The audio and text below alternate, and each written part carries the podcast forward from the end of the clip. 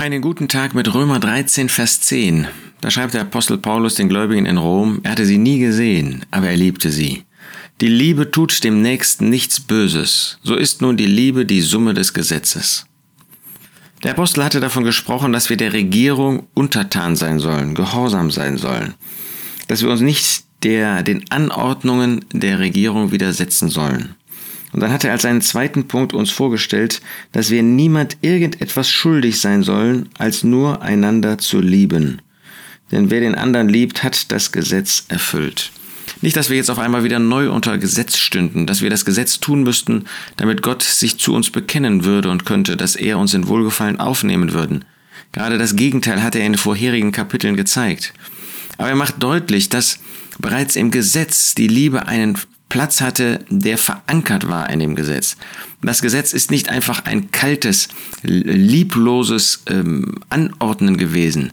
Nein, sogar in dem Gesetz ist die Liebe letztlich die Summe des Ganzen. So ist nun die Liebe die Summe des Gesetzes.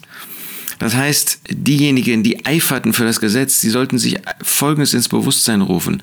Wenn ihr liebt, und zwar nicht aufgrund des Gesetzes, sondern wenn ihr liebt, weil ihr neues Leben besitzt, weil die Liebe Gottes in eure Herzen ausgegossen worden ist, wie es in Römer 5 heißt, weil die Liebe ein Bestandteil des Wesens Gottes ist und er hat uns sein Leben gegeben, ewiges Leben, neues Leben, und dieses Leben möchte lieben dann ist das, was wir tun, nicht im Widerspruch zum Gesetz, sondern ist genau dadurch die Rechtsanforderung des Gesetzes erfüllt, wie der Apostel in Römer 8 deutlich macht.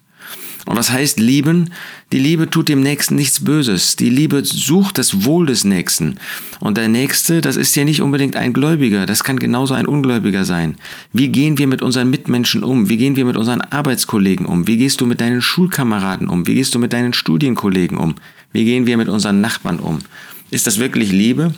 Suchen wir uns, suchen wir unsere Rechte, suchen wir unseren Vorteil? Das ist nicht die Liebe. Die Liebe ist diejenige, die das Wohl des Gegenüber sucht. Und die Liebe tut dem Nächsten nichts Böses, erst recht nicht dem Bruder, sondern sie betet für ihn, sie segnet ihn, sie hilft ihm, sie gibt ihm ähm, ja, Kraft, können wir selber nicht anderen geben, aber sie gibt ihm das, was er an Bedürfnissen nötig hat. Sie hilft ihm, sie steht ihm zur Seite, sie tut ihm Gutes. Sind wir solche, die das verwirklichen?